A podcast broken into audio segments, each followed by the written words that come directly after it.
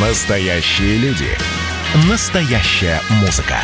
Настоящие новости. Радио «Комсомольская правда». Радио про настоящее. 97,2 FM. эм.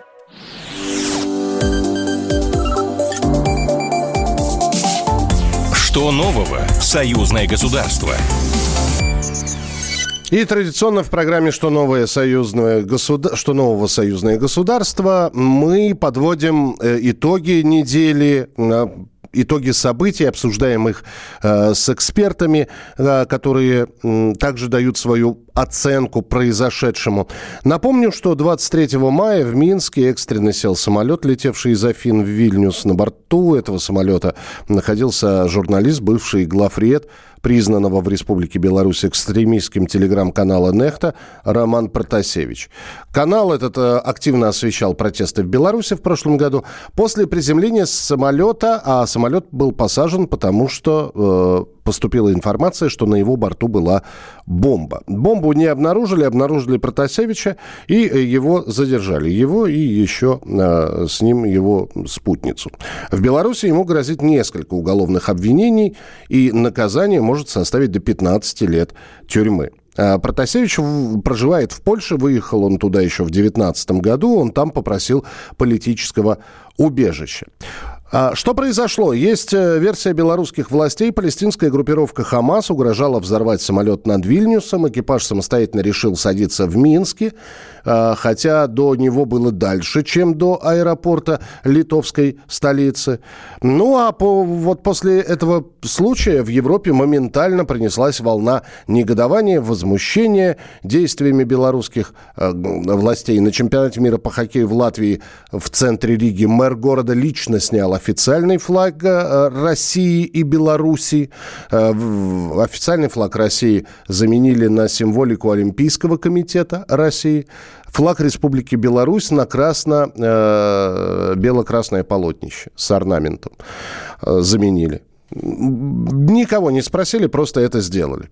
Ну и плюс ко всему Запад обвинил Александра Лукашенко в гостерроризме, в захвате самолета с иностранными гражданами, и многие государства ЕС закрыли воздушное пространство страны, стали летать в обход Беларуси. С нами на прямой связи политолог, доцент кафедры политической теории МГИМО Кирилл Коктыш. Кирилл Евгеньевич, приветствую, здравствуйте. Здравствуйте. Кирилл Евгеньевич, ну, мы приводили в течение всей недели примеры, когда самолеты вынужденно сажали, принудительно сажали. А, и, но когда начинаешь приводить эти примеры западным э, каким-то собеседникам, они говорят, вы не понимаете, это другое. Вот, вот это вот дву, другое, это не что иное, как двойные стандарты? Ну, дело в том, что да, конечно, двойные стандарты, но давайте скажем так. Что меня, например, в этой истории смущает двойная попытка легитимации. То есть я, например, не понимаю, зачем нужна была аргументация с той же бомбой, так. которую в итоге не нашли, когда вполне достаточно было, оставаясь полностью в рамках международного права, приземлить этот самолет, досмотреть, снять Протасевича и отправить его лететь дальше. Угу. То есть в соответствии с международным правом а суверенитет государства распространяется на его земли, воды и воздух. И в этом плане, в общем-то, государство имеет абсолютное право досмотреть любое транспортное средство, которое движется через его землю, воду либо, либо воздушное пространство. То есть здесь избыточность создает ненужные шумы. По-хорошему, вот э, нужно было Ирану снять своего диссидента с киргизского самолета. Приземлил, снял. Нужно было Турции досмотреть сирийская Голландия. Остановили, приземлили, досмотрели. Часть груза себе оставили. А, вот беспрецедентный случай в нарушении международного права, и то не строго, это когда, соответственно, приземлили и досмотрели Вильни самолеты в Аморалис. Подозревали, что там... Да, Сно, Сноудена искали, да. Да, но это самое, здесь нарушение было, опять же, принципов, но потому что все-таки Европа, в отличие от Латинской Америки, не признает экстерриториальность, вот, но де-факто все равно этот принцип соблюдается.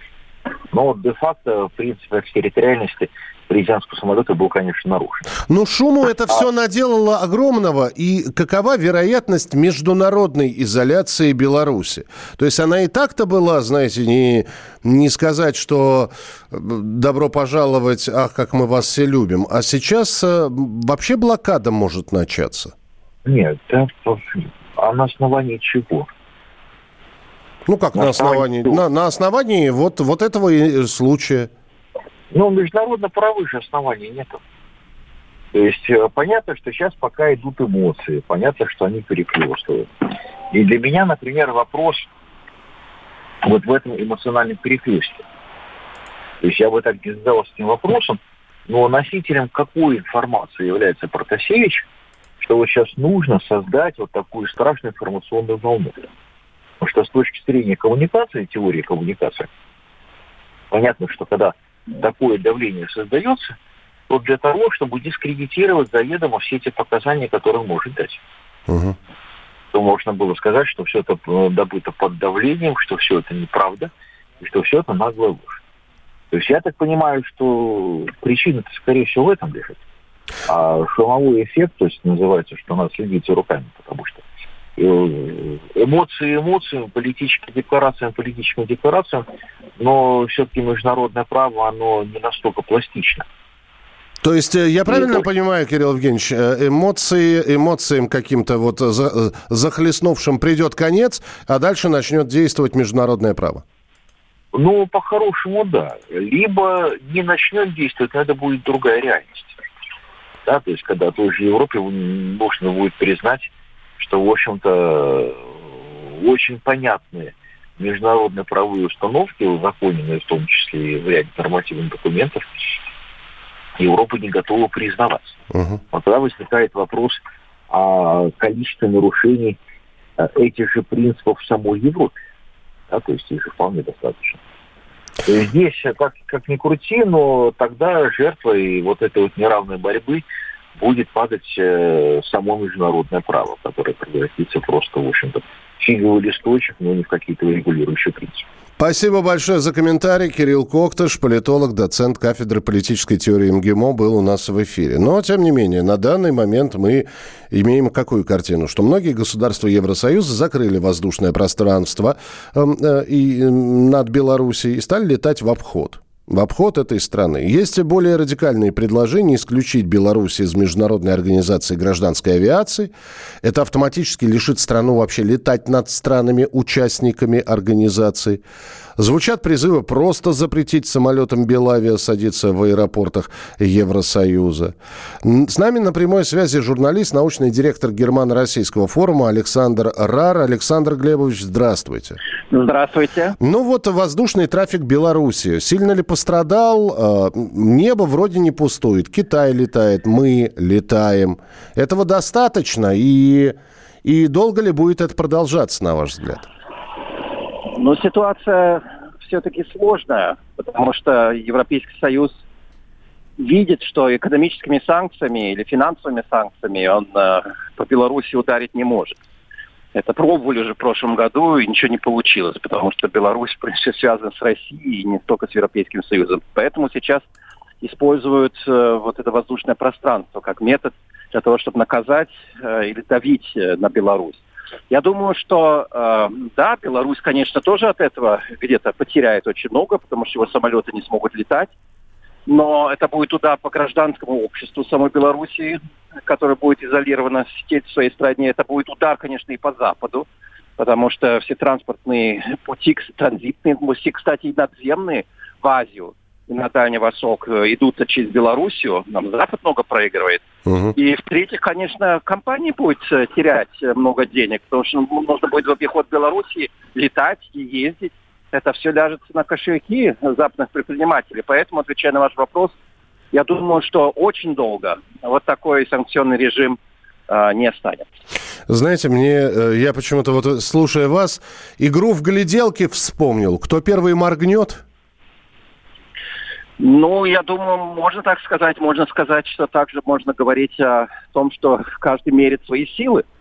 И э, в отличие от Януковича, который тогда в Украине, в принципе, принимал всех эмиссаров из Европейского Союза, говорил, что да, будет делать, что Европейский Союз хочет, потом не делал, потом фактически ушел. Э, Лукашенко оказался здесь совсем другим орешком, крепким таким и жестким, начинает в рукопашный бой идти с э, Западом. И этот Запад, конечно, не ожидал от такой маленькой страны, как э, Беларусь. Но в то же самое время, конечно, он вызов бросил Европе. У нас, извините, пожалуйста, Александр Глебович, у нас одна минута, а вот вы сказали, что сейчас в рукопашную Александр Григорьевич пошел. Но это не захлестнувшие, опять же, эмоции, или это все-таки продуманная тактика?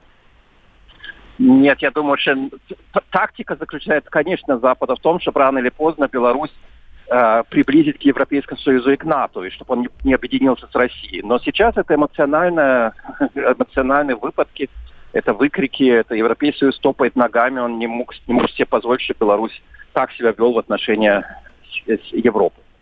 Спасибо большое. Александр Рар, журналист, научный директор Германо-Российского форума, был у нас э, в эфире.